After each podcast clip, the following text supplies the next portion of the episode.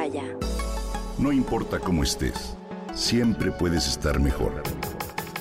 Mejor, mejor. Con Vargas.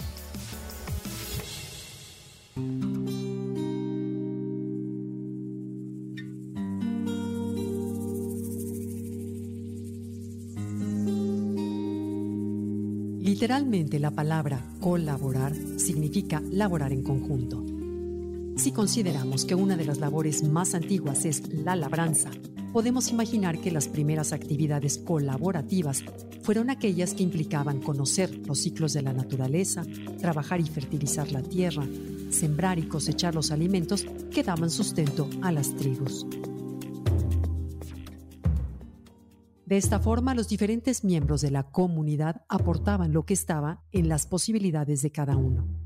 Los sabios o chamanes que leían las señales de la naturaleza indicaban las temporadas, los momentos apropiados para plantar las semillas o recoger los frutos.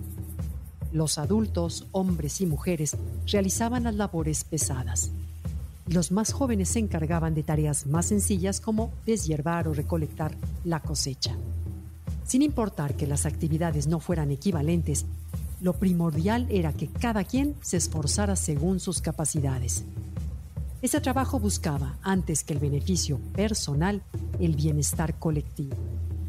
Era una manera en la que unos apoyaban a otros para lograr el mismo objetivo, el bien común. Entrañaba entonces el compromiso y la voluntad de todos, y era una forma de dignificar a las personas, enaltecer los valores comunales y desalentar el egoísmo y la arrogancia.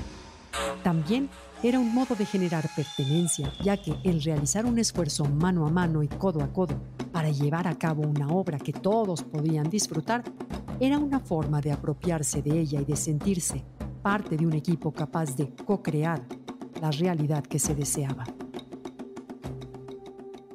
En el mundo individualista de hoy, este concepto colaborativo parece un ideal casi inalcanzable. Sin embargo, me es grato saber que no es así y que en nuestro país hay muchos lugares en donde es común su práctica a través de una costumbre ancestral conocida como tequio. La palabra tequio proviene del náhuatl tequitl, que significa trabajo o tributo mas no es exclusiva de la etnia náhuatl. Entre los zapotecas, por ejemplo, se conoce como Guelaguetza, que hace referencia al intercambio de regalos y servicios. Y entre los rarámuris como Corima, que quiere decir regalar o compartir.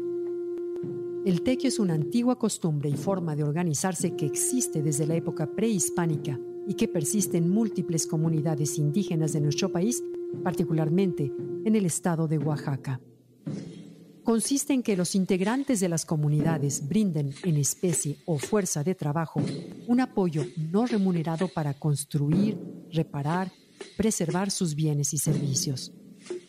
Por siglos, las comunidades han defendido esta costumbre porque consideran que no solo proporciona obras materiales, sino también el valor social que implica el convivir e integrar a todos sus miembros. Además, contribuye a que exista un tejido social sano así como una organización comunitaria vigorosa y cohesionada.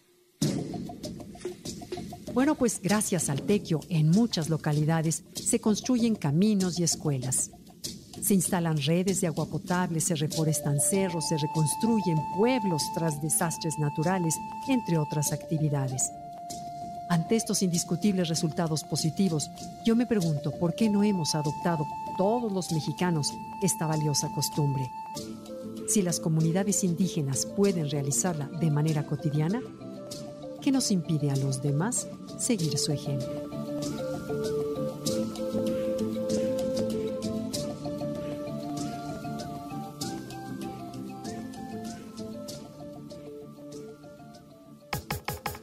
Comenta y comparte a través de Twitter. Gaby-Vargas. No importa cómo estés siempre puedes estar mejor. Mejor, mejor. Con Gaby Vargas.